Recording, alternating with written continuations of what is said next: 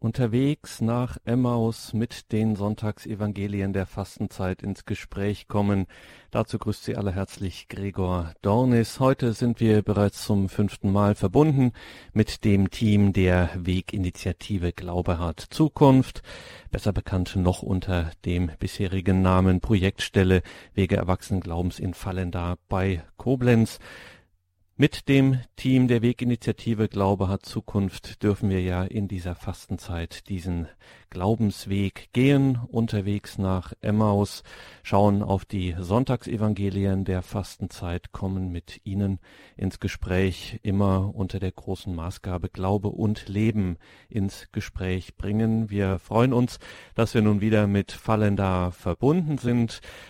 Ein herzlicher Gruß dahin. Wir freuen uns, dass wir jetzt mit Ihnen verbunden sind und diese Etappe auf dem Glaubensweg wieder gehen dürfen.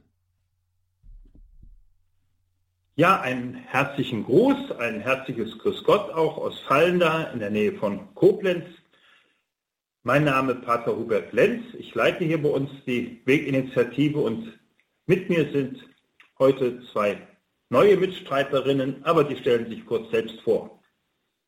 Ja, mein Name ist Doris Schmidt. Ich, auch ich grüße aus Fallenda. Ich komme aus einem kleinen Ort an der Mosel und bin hier Mitarbeiterin bei der Weg-Initiative und freue mich, mit dabei zu sein. Ja, dem schließe ich mich an an diesem Frühlingstag. Mein Name ist Mechthild Müller und ich wohne mit meiner Familie in Fallenda und arbeite hier auch bei der Weg-Initiative mit. Und wie man hört, kommst du aber nicht vom Rhein. Die Stimme verrät, dass es südlicher ist. Genau. Ja, für euch beide ist das neu, dass ihr jetzt hier bei der Sendung mitwirkt. Wir haben jetzt ja schon einige Sendungen gehabt mit den Evangelien, immer wieder auch mit anderen Mitstreitern und Mitstreiterinnen.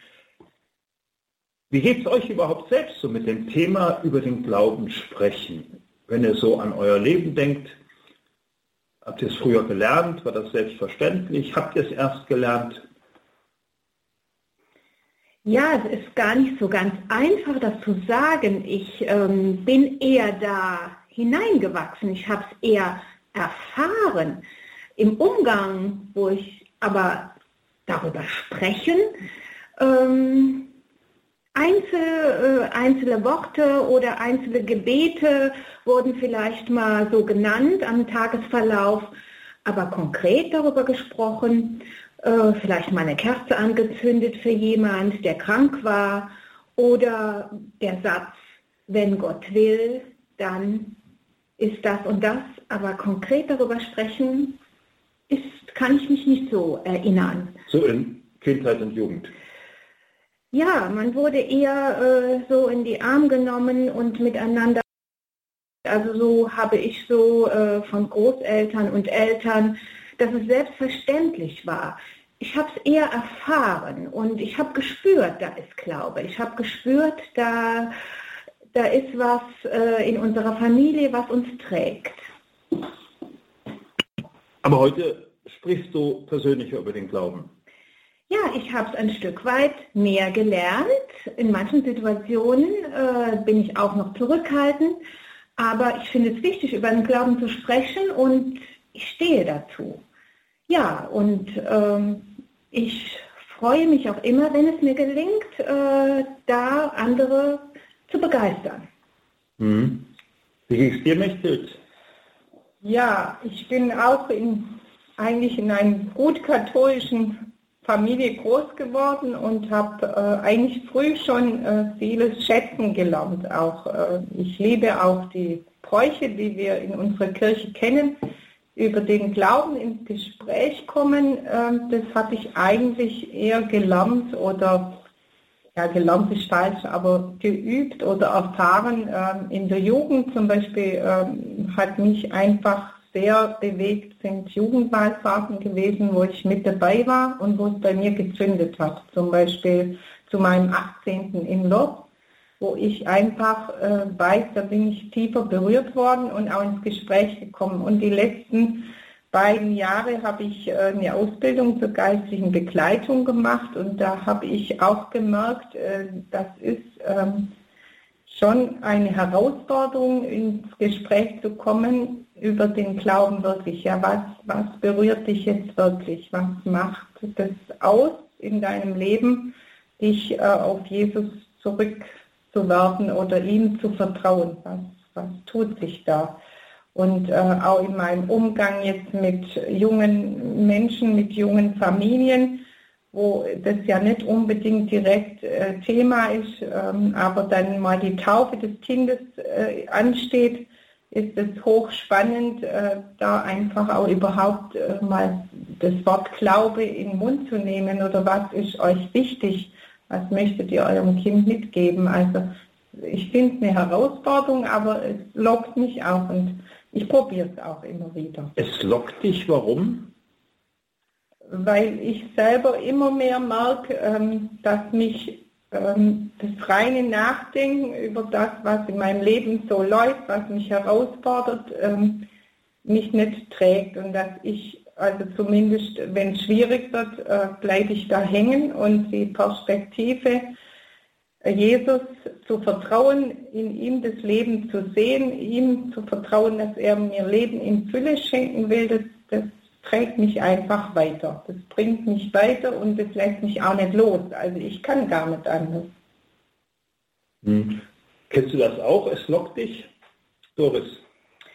Ja, nachdem ich da äh, nochmal neu als Erwachsene äh, Jesus nochmal näher gekommen bin, so würde ich mal ausdrücken, oder neu kennengelernt habe, dann lockt es mich noch mehr, da ähm, ja, da das auch in, in, ins Wort zu bringen, ja, dass ich mich da auch nicht verstecken muss, äh, von Jesus zu, von Gott zu reden. Ich möchte eigentlich, dass er wirklich auch ähm, in meinem Leben äh, präsent ist und ich mich nicht scheuen muss, da äh, ihn einfach zu verstecken. Ich merke manchmal, bin ich noch etwas zögerlich und denke, warum hast du das jetzt gemacht? Eigentlich habe ich doch äh, möchte ich das doch, habe ich doch die Sehnsucht, dass ich da äh, ganz natürlich mit umgehen möchte. Also wenn ich auf mich selbst schaue, dann habe ich ganz viele gute Erfahrungen, wo meine Eltern von sich so persönlich gesprochen haben. Wenn die mal was erzählt haben, aus dem Krieg, auch von so der Geschichte vor ihrer Ehe miteinander, ähm, also wo das so richtig Glaubenszeugnis war, obwohl wir das Wort gar nicht kannten, ähm, das hat mich immer sehr berührt. Äh, was wir, glaube ich, zu wenig aus heutiger Sicht äh, einfach miteinander erfahren hatten, dass ja, dass man sich so austauschen konnte, ohne dass man zu einem Ergebnis kommen musste. Also äh, denke, jeder weiß, dass ich meinem Vater sehr viel verdanke, aber es war dann immer so ein Stück, so ist das jetzt richtig. Und da, das habe ich dann ähm, erst lernen müssen, aber dann haben wir das auch zum Teil miteinander praktiziert, als die Eltern älter waren, äh, konnte es durchaus passieren, dass wir, wenn wir Gottesdienst zusammen gefeiert hatten, meine Mutter konnte über zwölf Jahre nicht mehr aus dem Haus, dass wir dann äh, über das, die Schriftstelle gesprochen haben. Und äh, das, ja, das tat gut, war aber nicht so locker äh, und so selbstverständlich, äh, wie es heute unter uns hier ist. Und mich freut das immer, weil ich dann spüre, ähm, mit anderen über den Glauben ins Gespräch kommen, das tut so die tiefsten äh, Wurzeln in mir beleben oder das, was mich im tiefsten so anträgt, kommt zur Sprache und äh, da spüre ich auch, ähm, ja, das kann ich mit anderen teilen und dann weiß ich, wofür ich etwa auch als Priester da bin und ähm, spüre, da, da, da schenkt man uns gegenseitig was. Also, dass ich auch da beschenkt werde, das ist mir seit Jahrzehnten sehr bewusst. Das ja, wir wollen heute uns unterhalten im zweiten Teil äh, über das Evangelium dieses kommenden Sonntags, jetzt am Sonntag, die Geschichte vom Tod des Lazarus, die Art, wie Jesus damit umgeht, wie Jesus da reagiert Das Verhalten Jesu ist, denke ich, schon sehr äh, eigenartig, auffällig, auffällig, beeindruckend. Und wir wollen jetzt zunächst mal diese Schriftstelle hören. In jener Zeit sandten die Schwestern des Lazarus Jesus die Nachricht, Herr, dein Freund ist krank. Als Jesus das hörte, sagte er, diese Krankheit wird nicht zum Tod führen, sondern dient der Verherrlichung Gottes. Durch sie soll der Sohn Gottes verherrlicht werden. Denn Jesus liebte Martha, ihre Schwester und Lazarus. Als er hörte, dass Lazarus krank war, blieb er noch zwei Tage an dem Ort, wo er sich aufhielt. Danach sagte er zu den Jüngern, lasst uns wieder nach Judäa gehen. Als Jesus ankam, fand er Lazarus schon vier Tage im Grab liegen.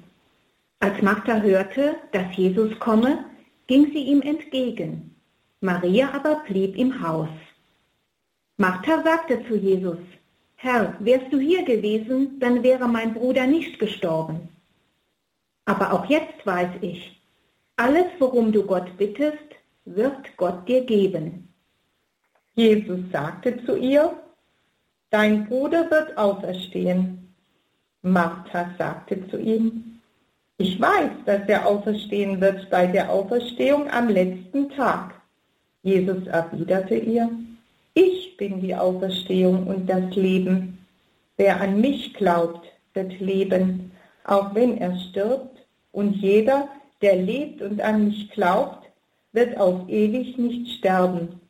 Glaubst du das? Martha antwortete ihm, Ja, Herr, ich glaube, dass du der Messias bist, der Sohn Gottes, der in die Welt kommen soll. Jesus war im Innersten erregt und erschüttert. Er sagte, Wo habt ihr ihn bestattet? Sie antworteten ihm, Herr, komm und sieh. Da weinte Jesus. Die Juden sagten, Seht, wie lieb er ihn hatte. Einige aber sagten, wenn er dem Blinden die Augen geöffnet hat, hätte er dann nicht auch verhindern können, dass dieser hier starb?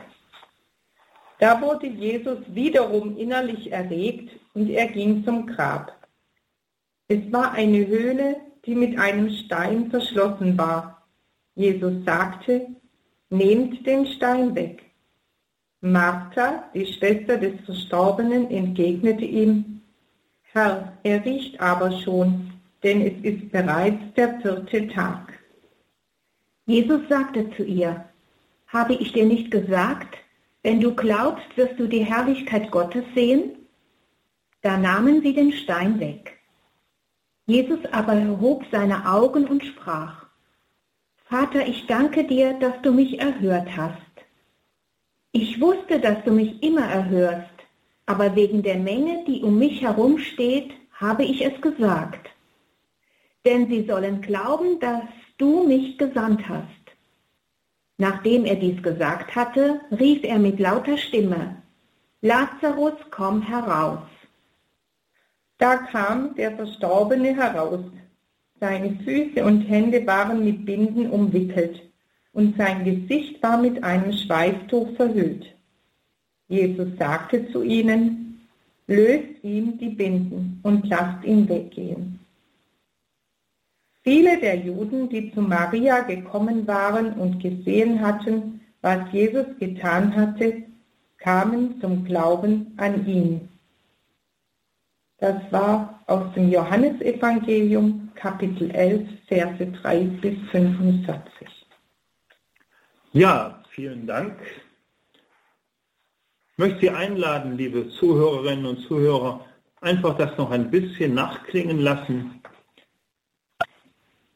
Den Weg Jesu, er bekam erst die Nachricht, reagierte nicht sofort so, wie man es erwartet hat, wie er dann der Schwester begegnete und Schritt für Schritt mit ihr zum Grab ging und Schritt für Schritt mit ihr die Augen öffnete für die Auferstehungsüberzeugung, den Glauben, wie dann Lazarus auferweckt wurde. Lassen wir das nachklingen und nach einer Zeit der Musik werden wir dann darüber sprechen.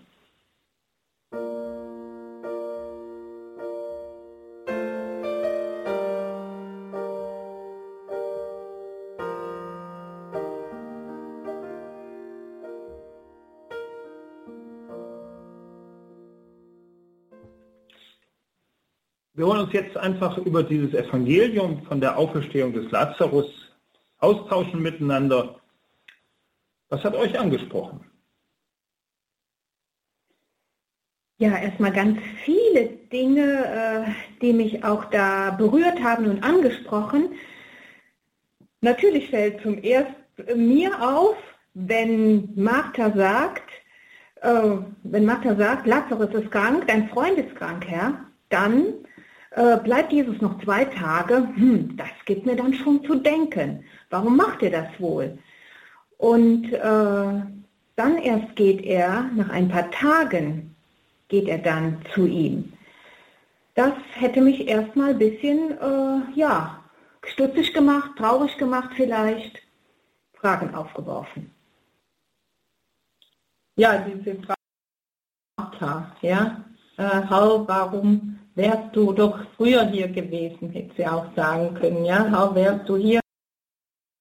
Und äh, dennoch setzt sie so, hier, also das beeindruckt mich schon, irgendwo setzt sie dann doch gleich dahinter, alles, worum du Gott bittest, wird Gott dir geben. Also sie hat schon so ein Vertrauen, ja, dass Gott durch Jesus da wirkt.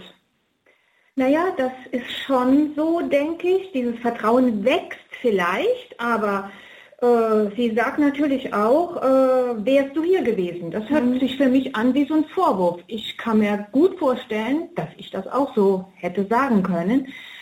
Wärst du hier gewesen, dann wäre er nicht gestorben. Auf der einen Seite natürlich so auch ein Zeugnis von Glauben, weil sie glaubt ja, dass Jesus da hätte was ändern können. Ja. Mhm. Ist das nicht genau das, ähm, was wir immer wieder so im Alltag, vermutlich in uns, aber in Gesprächen mit anderen Leuten erleben und wo Leute denken, darf man so denken, ich komme mit dem nicht zurecht, wie Gott handelt. Und äh, bin darüber verärgert, bin darüber nicht, damit nicht versöhnt, verstehe das nicht und schimpfe dann. Und ich finde es schon toll, dass sie einerseits deutlich zum Ausdruck bringt ihre Verärgerung, aber zugleich irgendwo zum Ausdruck bringt, äh, ich habe mein Vertrauen nicht verloren. Und äh, ich finde das ganz wichtig. Bei mir ist es so, wenn ich über was verärgert bin, dann muss ich immer auch wieder gucken, dass ich äh, wieder auf den Boden zurückkomme und sage, stopp, wo bin ich und worum geht es und dass ich mich von dem Ärger nicht ganz gefangen nehmen lasse. Und die Martha hat sich von ihrer ja, verständlichen Verärgerung und von ihrer Trauer und ihrer ja, Not, die sie jetzt durchmachte, nicht so gefangen nehmen lassen, dass sie nicht Jesus sagen konnte, aber auch jetzt ist was möglich. Und das fand ich schon toll. Ja, aber das ist schon äh, äußerst schwierig. Und wenn wir jetzt mal hier ähm, am Evangelium bleiben, hier geht es um Tod. Hier geht es wirklich um Leben und Tod. Und ähm, also aus eigener Erfahrung heraus auch, ähm, jetzt heute habe ich äh, zum Beispiel eine Nachricht bekommen von einem guten Freund, er schildert in dieser E-Mail kurz die zehn letzten Tage seiner hochbetagten Mutter und die ganze Dramatik, die dann im Krankenhaus sich abspielt, dass man die Menschen eben noch äh, mit Schläuchen und so weiter ein Stück weit stützt, aber sie dann doch ziehen lässt. Das war in dem Fall auch so Wunsch. Und dann schreibt er einfach äh, am Schluss, wir konnten sie dann endlich in Ruhe verabschieden in einem eigenen Raum, ohne diese ganzen Intensivgeräte, äh, Geräusche und wenn nichts mehr hilft, wie gut wir Christen haben das Gebet. Ja, und ich denke aber auch, äh, im Blick auf eigene Erfahrung mit dem Tod eines Kindes, dass wir von diesem Denken, darüber nachdenken, äh, wie schlimm ist das jetzt, ich bin total ohnmächtig, habe ich selber so die Erfahrung machen müssen, ähm, ich komme mit dem reinen des Durchdenken komme ich da nicht weiter. Ja, das bleibe ich irgendwo vor dieser absoluten Band des Todes stehen. Ja, ich habe es noch nie erlebt, dass ein Mensch nochmal aufersteht. Ja, aber ich habe selber den Prozess machen dürfen, äh, dass mir es irgendwo ins Herz gerutscht ist. Ähm, der Tod hat nicht das letzte Wort. Ja, dass Jesus äh, mir und jedem Menschen eigentlich zugesagt hat, ich möchte dir dieses Leben nach dem Tod, dieses Leben in Fülle schenken. Und mir ist es irgendwo im Lauf der Zeit, nach 18 Jahren, das ist jetzt 18 Jahre her, dass wir ein Kind bei der Geburt verloren haben, äh, das hat bei mir auch lange gedauert, das so sagen zu dürfen. Das glaube ich und ich denke, dass Jesus der Schwester des Lazarus oder den beiden Schwestern und uns Menschen nicht vorenthalten will, ich würde sogar sagen, nicht vorenthalten darf, die Erfahrung, da bin ich absolut hilflos, ohnmächtig, da verfüge ich über nichts mehr, da stehe ich mit leeren Händen da, wie es in einem schönen Lied heißt. Äh, ich, ja, ich, ich kann da nichts machen. Und äh, da hilft auch kein Beten. Beten kann helfen, dass ich damit Frieden finde, aber Beten kann nicht helfen, dass der Tod äh, äh, nicht geschieht. Das ist für uns alle, so wie wir hier sind, wissen wir, dass wir auch sterben werden. Äh, und ich glaube, sage ich heute, hätte ich als Kind nicht gesagt, oder als Jugendlicher oder als junger Erwachsener, ich glaube heute, dass uns wir diese Erfahrung brauchen, diese Erfahrung unserer eigenen Begrenztheit, unserer Ohnmacht, dass wir wirklich spüren, ich kann nicht etwas erzwingen, ich kann da nicht etwas festhalten, äh, ich bin nicht der Herr des Lebens. Ja, glauben, dass äh, das hilft schon und doch, wenn ich da in, diesem, in dieser Situation bin. Ich habe diesen Schmerz, ich habe diese Trauer, das darf auch so sein, wenn Jesus dann so macht, er sagt, äh, dein Bruder wird auferstehen. Ja, ich weiß es, sagt Martha, er wird auferstehen am jüngsten Tag. Ich, wenn ich jemand sage, wo ein, ein lieber Mensch verstorben ist, ganz nah, er, sie wird auferstehen. Ist das ein Trost? Vielleicht zuerst mal nicht. Das ist doch ein Affront. Das ist, äh, das würde ich vielleicht so gar nicht sagen. Und Jesus sagt dann, Bruder wird auferstehen. Ja, ich weiß auch, dass meine Lieben auferstehen würden.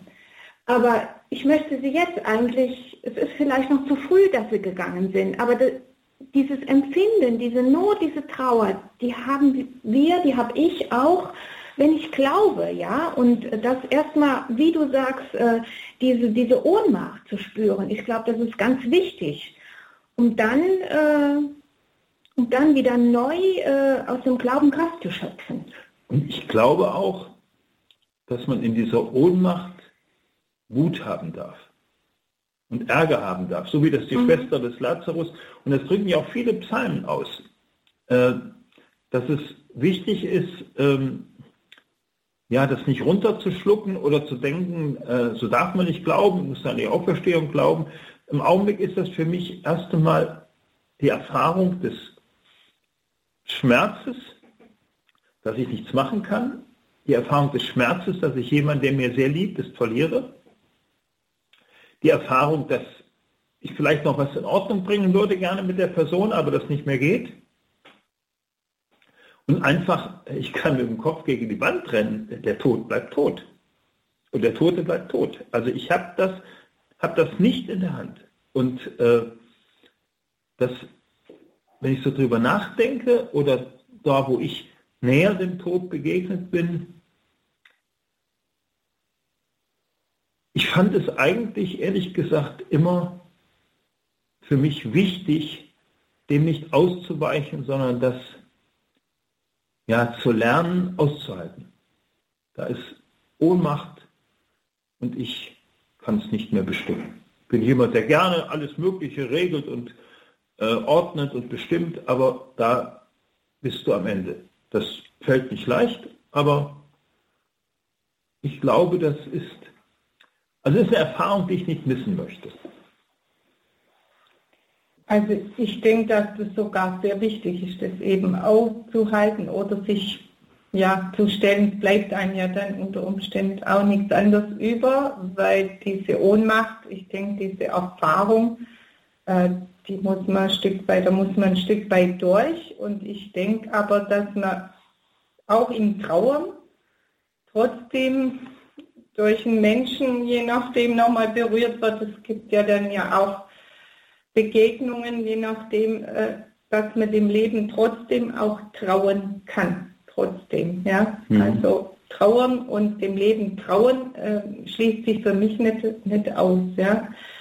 Und äh, ich denke, das ist, also mir ist es schon eine Hilfe, bin ich ganz ehrlich, mit diesem Glaubensbekenntnis auch ein Stück weit groß geworden zu sein. Aber ich habe die Erfahrung auch schon gemacht. Äh, das hilft in dem Moment wenig, wenn ich mit dem Tod so konfrontiert bin, dass ein eigener, ganz naher Mensch äh, stirbt, da würde ich auch sowas jetzt nicht einfach so als Trostpflaster draufknallen, ja, mhm. äh, weil das ist nicht gut. Also ich persönlich habe eben in der Situation auch sehr geschätzt, wenn Menschen mich einfach nur in den Arm genommen mhm. haben, ja. Also Worte sind da, ja, merken wir ja auch, ist, ist einfach bruchstückhaft, hilflos, ja. Das ist ja auch eine Form von Begegnung, Kommunikation, wenn ich jemanden die Hand drücke, Hand auf die Schulter lege, ja. umarme. Äh, das habe ich auch erlebt, dass das schweigend Nähe bekunden und Verbundenheit bekunden manchmal intensiver ist als äh, in Worten oder Redewendungen, die wir in der Situation ja brauchen. Das ist ja mhm. gut, dass man da ein Wort hat, weil sonst weiß man gar nicht, was man machen ja. soll, aber es kann noch intensiver sein. Aber ich würde gerne mal auf die Stelle, wo mhm. äh, wie Jesus da zuerst gleichsam mit der Martha da so ein wie so auswendig gelerntes Bekenntnis äh, ihr, mhm. ihr abfragt. Ne? Ja, ich glaube, Auferstehung bei der Auferstehung am jüngsten Tag. Ich sage es extra so schnell, wie so, ähm, ich war jemand, der früher noch einen Katechismus auswendig lernen durfte, musste, äh, hat er aufgesagt. Und beim zweiten Mal habe ich so das Gefühl, ja, jetzt, jetzt bekennt sie. Also jetzt ist es nicht mehr im Kopf, sondern es beginnt ins Herz zu rutschen oder zu wandern. Ja, Jesus führt sie da auch, finde ich, irgendwie ran. Also er begleitet sie eigentlich mit viel Feingefühl, möchte ich fast schon sagen. Also äh, er nimmt es ja nochmal auf, äh, als sie ihm so ihr Leid klagt, wärst du doch da gewesen und dein Bruder wird auferstehen. Erstmal nicht so, äh, ja, jetzt glaub mir doch mal, ja, sondern führt sie da auch nochmal ran und es ist auch, denke ich, ähm, wichtig, dass im Evangelium steht, dass Jesus selber wirklich im Innersten sehr bewegt war. Das heißt ja auch, Jesus weinte. Mhm. Ja? Mhm. Das hat mich auch sehr angesprochen, dass Jesus selbst Emotionen zeigt und, und da fühle ich mich auch äh, Jesus nahe oder er ist mir dann eher nahe, wenn er diese Emotionen zeigt. Und ähm, ich denke, äh, dieses Glaubensbekenntnis, äh, was du gesagt hast jetzt, äh, ja, wie so runtergesagt, das äh, kann ich so etwas nachvollziehen. Ich habe was gelernt, ich habe äh, was in der Schule gelernt, ich habe was äh, vom Glauben gelernt, aber dann das nochmal selber zu erfahren, im eigenen Leben zu spüren, ja Jesus, du bist da. Ich habe es einmal so als Kind ganz stark gespürt, Gott, du bist da, äh, ich bin nicht allein und auch als Erwachsene, wo er mich trägt in schweren Situationen. Dies zu erfahren, diese Zusage, das kann man nicht auswendig lernen. Das, das ist so eine Erfahrung, äh, die Gott, die Gott einem schenkt. Ja? Ich denke, das ist mit diesem Satz, ich bin gar nicht gegen äh, solche Sätze auswendig lernen, äh, solchen Satz ist für mich öfters wie ein Geländer. Wenn ich schwer habe, Treppe hochzugehen, äh, kann ich mir an dem Gewänder festhalten. Und das hilft mir. Ähm, da habe ich Halt. Und dann äh, kommt natürlich darauf an, und ich glaube, da ist jeder herausgefordert, dass, das, dass ich mir das innerlich zu eigen mache. Dass das also nicht nur etwas Äußeres ist, wo ich mich dran festhalte, sondern dass wirklich mein persönlicher Schatz wird. Und ich glaube, das ist eine riesen Herausforderung heute, dass etwas nicht nur äußerlich, ja, ein Ritus, ein Gestus, ein, eine Formel, äh, bestimmte Vollzüge, liturgisch oder so, dass nicht nur äußerlich geschieht, sondern dass das wirklich etwas ist, wo wir uns das innerlich ja, zu eigen machen, wo es unser Herz rutscht. Und ich glaube, das ist für die Zukunft des Glaubens ganz, ganz wichtig, dass etwas nicht einfach nur aus dem Kopf kommt, sondern aus der Mitte meines Menschseins, meiner Person, meines, so wie Jesus erschüttert ist, kann er auch erfreut sein, war er ja auch erfreut in bestimmten Situationen und wo man daran Anteil hat und spürt, ah ja, bei dem Menschen, das kommt von innen und nicht nur aus dem Kopf, sagt man auch so. Das spürt man, das, das steckt dahinter und das durfte die Martha eigentlich so Schritt für Schritt erleben. Und wenn wir heute so überlegen, wie können Menschen im Glauben erwachsen werden, das ist ja auch so ein Anliegen unserer Arbeit, ja, dass etwas vom Kopf ins Herz rutscht oder von der Theorie äh, ins Leben hinein, mitten ins Leben hineinkommt. Ja, und dann ist es so, dass dann, dann kann ich auch Dinge leichter aushalten. Dann äh, habe ich, wie ich am Anfang gesagt habe, die Frage gestellt, warum bleibt Jesus erst mal zwei Tage weg? Dann äh, spüre ich auch selber, wenn irgendwas geschieht, was ich nicht verstehe, denke ich, ja Gott, du weißt es. Ich möchte es jetzt, ein, ich möchte es jetzt einfach aushalten, im Glauben an dich. Das ist dann irgendwo in mir gewachsen, wo ich sage, ich verstehe es jetzt nicht, warum es so geschieht, aber du bist der Herr. Ja, ich weiß, du bist der Herr. Also ich glaube, wie Martha gewachsen ist, äh, so ähm, wachsen wir auch, ja, wenn wir uns darauf einlassen. Äh, ich, wir haben das nicht vorgesprochen, äh, aber jetzt frage ich mal so, äh, Erfahrungen, wo etwas vom Kopf oder so vom Geländer, wo ich mich festhalte, ins Herz rutscht. Kennt ihr das aus eurem Leben? Wo das mal so richtig, wo wie bei der Martha so plötzlich innerlich Besitz wird.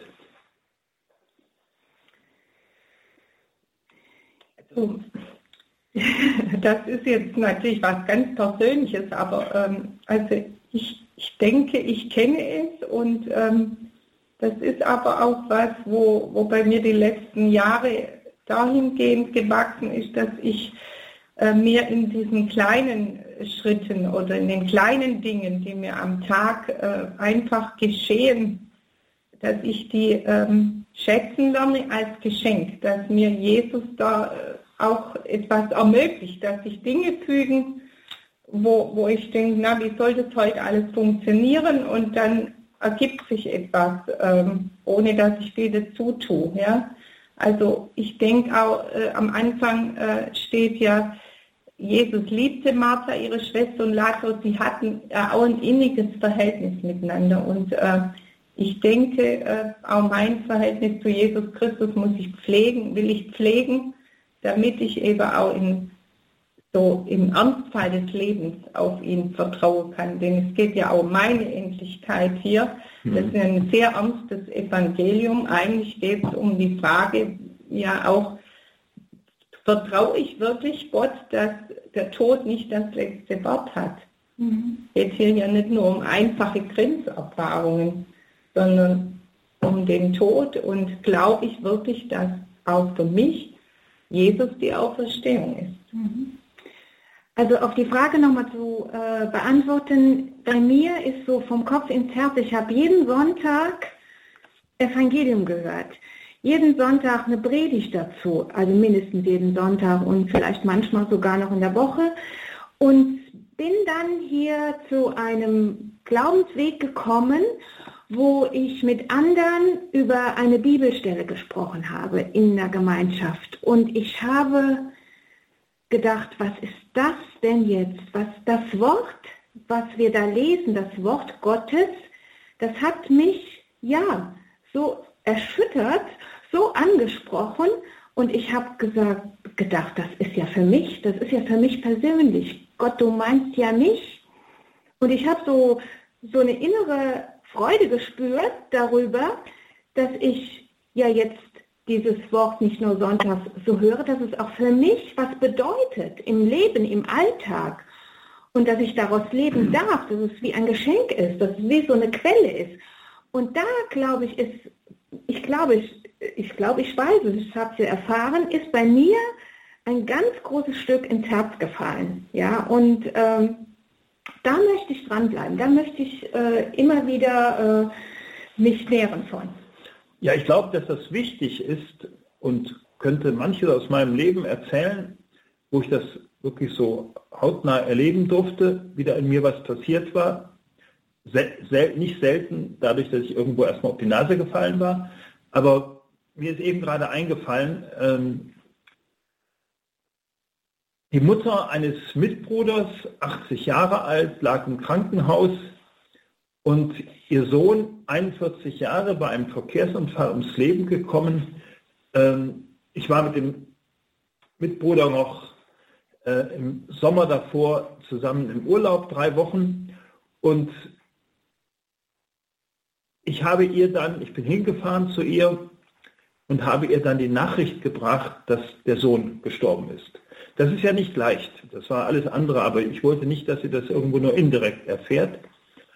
Und sie hat sich erst gefreut, als ich ins Zimmer kam und dann sagte ich ihr, sie müsse jetzt ganz tapfer sein, ich hätte keine leichte Nachricht für sie. Und sie erzählte dann noch, dass ihr Sohn vorgestern da war. Dachte, jetzt wird es noch schwerer. Und äh, dann sagte ich, er ist verunglückt und er ist jetzt tot. Und sie verstand, er ist nicht tot. Da dachte ich, oh je, jetzt muss ich nochmal ansetzen. Und beim zweiten Mal hat sie es dann aufgenommen und so nach einigen Sekunden, für mich war das eine lange Zeit, für Sie wahrscheinlich auch, aber ich vermute, es war nicht mehr als sechs, sieben Sekunden, dann sagte sie einen Satz, den man vorher nicht trainieren kann. Der Hermann, so hieß er, ist tot, er kommt nie wieder, du Gott weißt warum.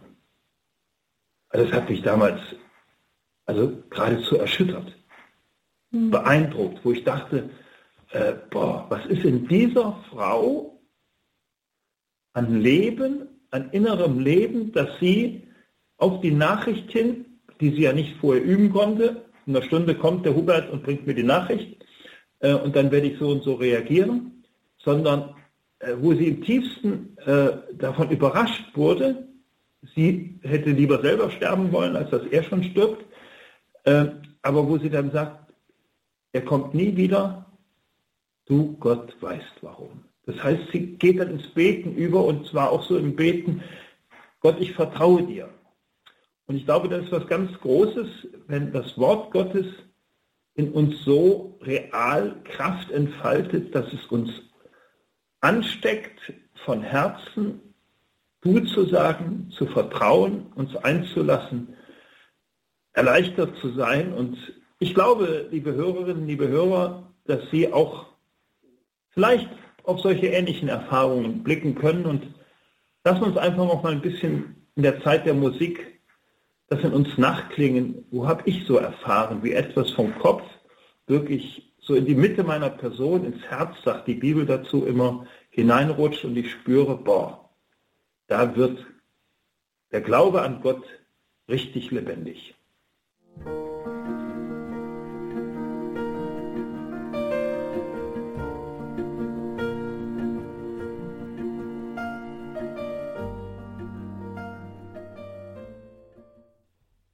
Ja, herzlich willkommen wieder hier aus unseren Räumen der Weginitiative.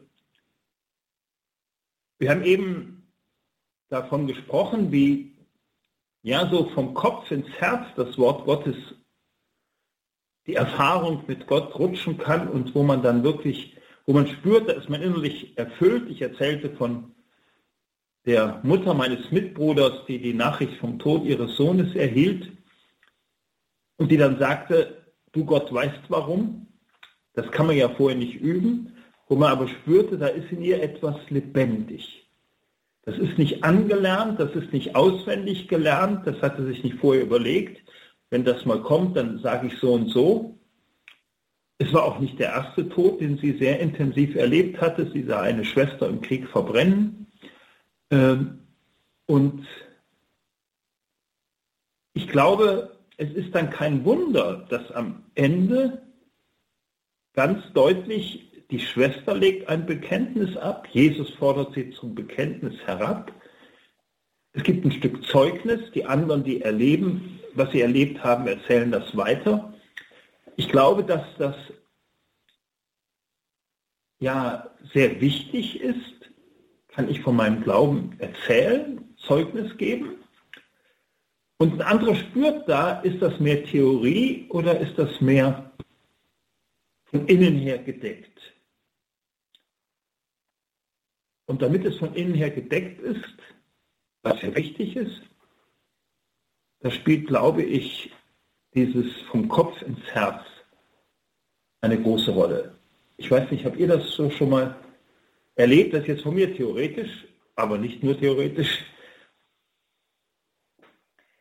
Ja, ich äh, hoffe, dass, es, dass ich mich so, so Leben geben kann, dass es gedeckt ist. Ich habe es erfahren als Erwachsene nochmal neu und äh, bin da auch jetzt äh, diesen Weg weitergegangen. Und ich muss sagen, ähm, Gott ist da, er hat mich da immer wieder neu herausgefordert und ich kann nie sagen, ich habe es jetzt schon, ich bin jetzt fertig sondern äh, Gott fordert mich immer wieder heraus und fragt, äh, wie zur Martha, glaubst du das? Doris könnte ich fragen, glaubst du das? Und manchmal stocke ich. Manchmal muss ich sagen, ja Herr, ich möchte glauben, ja. Dann ist es so eine Herausforderung, wo ich vielleicht mal enttäuscht worden bin. Und ähm, es geht nicht immer so ganz glatt, wie es ja auch hier in der Bibelstelle nicht so glatt gegangen ist, wo wo dann äh, der Lazarus, er hat den Lazarus erweckt, Jesus, wo es ja nicht so angenehm ist, dass er schon gerochen hat und äh, da möchte man eigentlich von Abstand nehmen.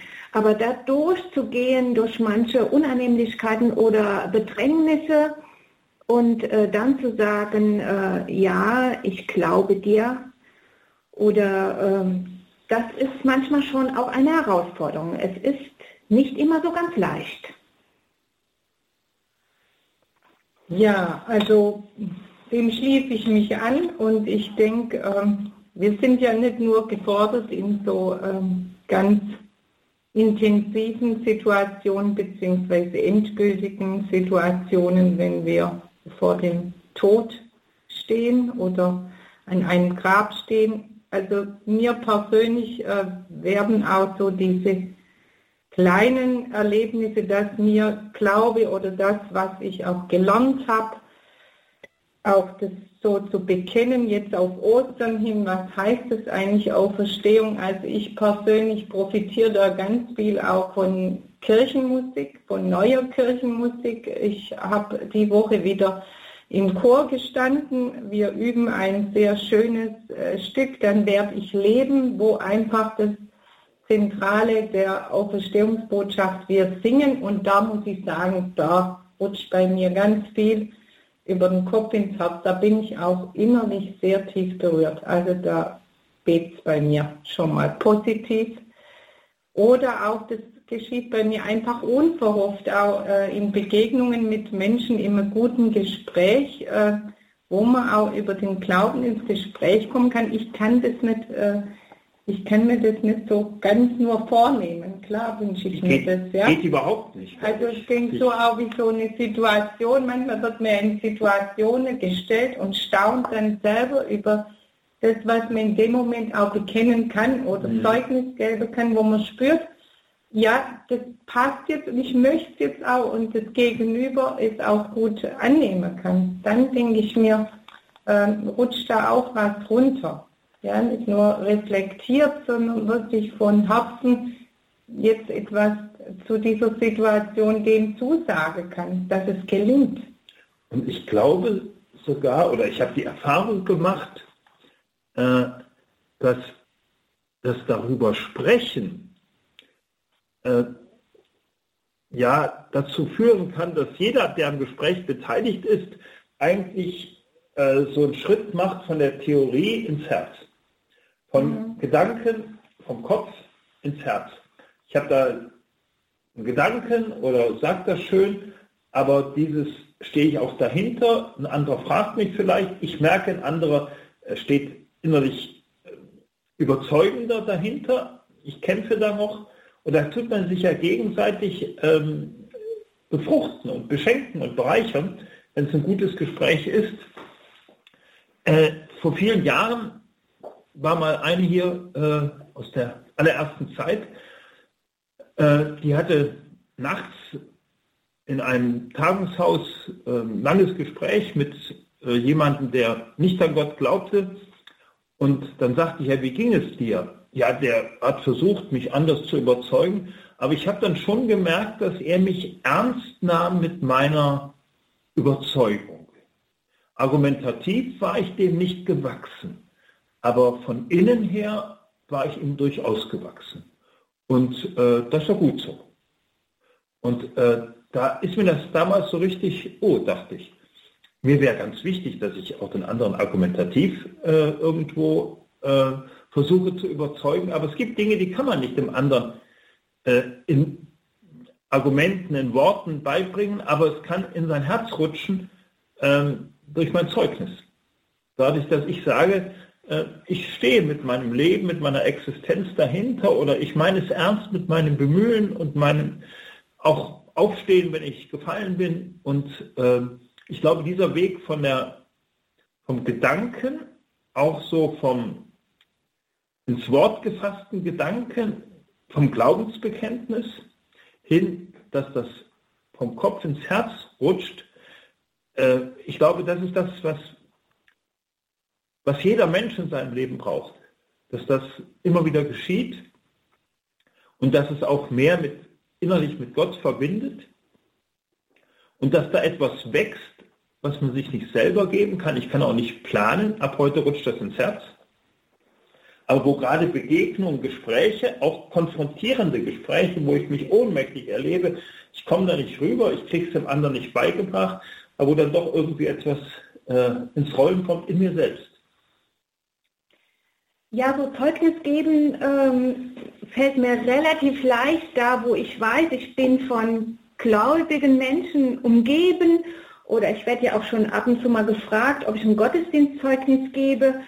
Ähm, das geht noch, wo ich dann spüre, ja, das möchte ich tun und wo ich selbst merke, wenn ich es selbst ausspreche, ins Wort bringe, dann ist das nochmal für mich auch äh, stärker, als wenn ich es nur denke, äh, Gott, du bist da, nochmal ausspreche.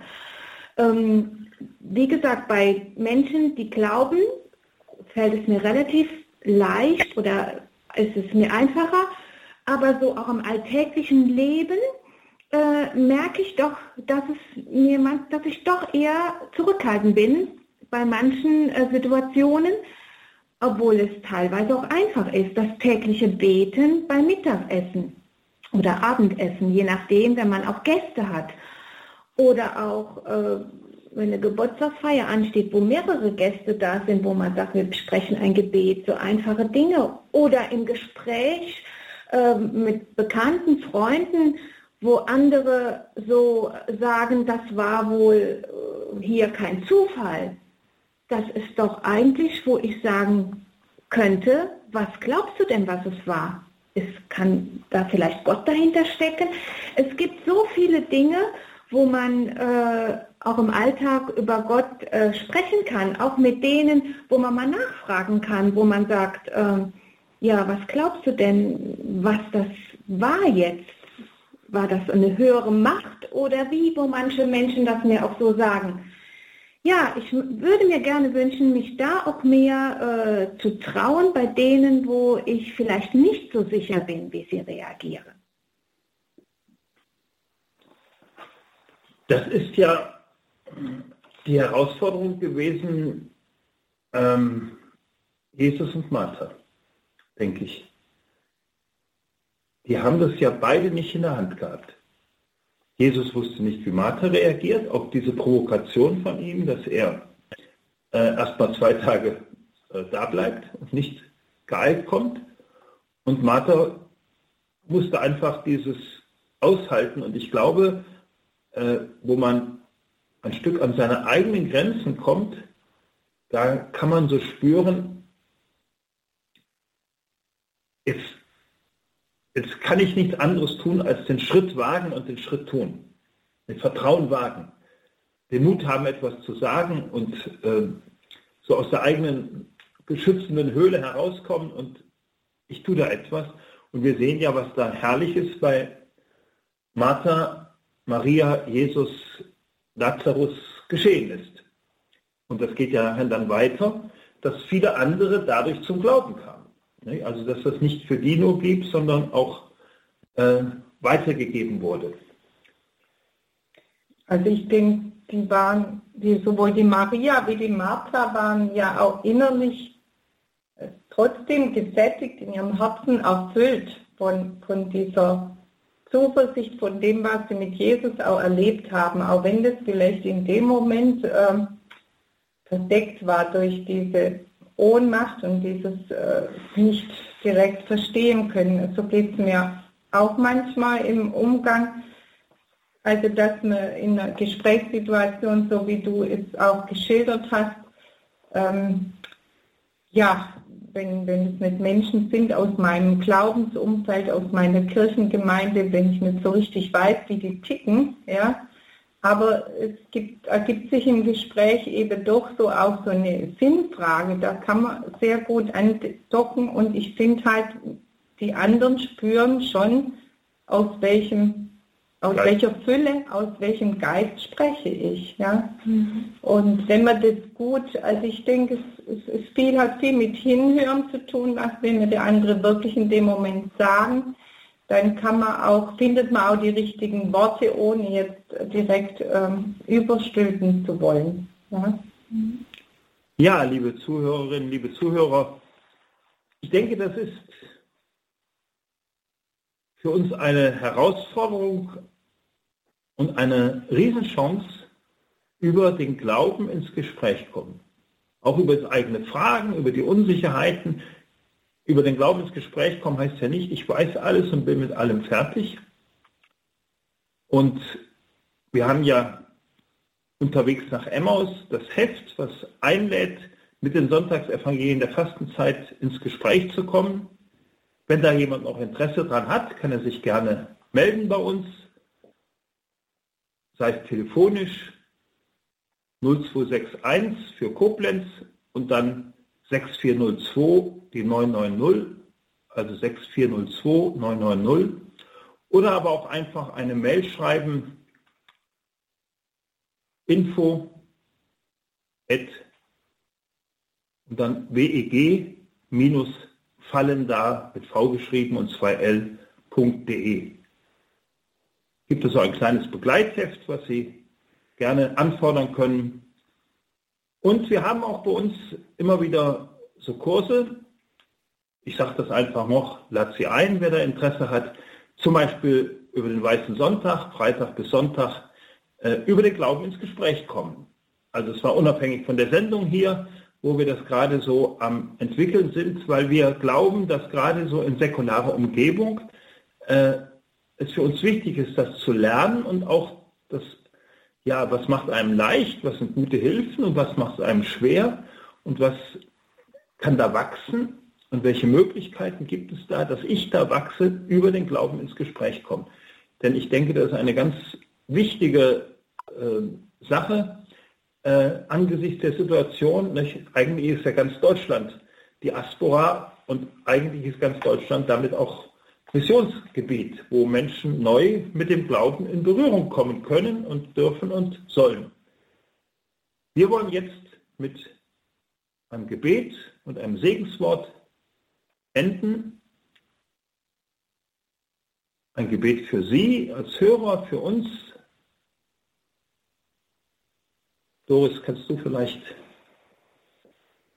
ja, Vater im Himmel, ich danke dir, dass du da bist hier mitten unter uns, bei dem Hörer, bei den Hörern, beim Radioteam, bei uns hier, dass wir miteinander verbunden sind, dass du uns den Weg weist, den Weg des Glaubens, der Hoffnung und der Liebe. Und dass wir dir vertrauen, dass wir in dieses Vertrauen immer mehr hineinwachsen, auch wenn wir manches nicht verstehen. Ja, so bleib bei uns und segne uns auf dem Weg, den du mit uns gehst. Der Vater, der Sohn und, und der, der, Heilige, Heilige Geist. Geist. Amen. Amen. Ein herzlicher Dank nach Fallender zur Weginitiative Glaube hat Zukunft. Unterwegs nach Emmaus war das der Glaubensweg in der Fastenzeit mit den Sonntagsevangelien der Fastenzeit ins Gespräch kommen. Alles Gute und Gottes Segen wünscht ihr Gregor Dornis.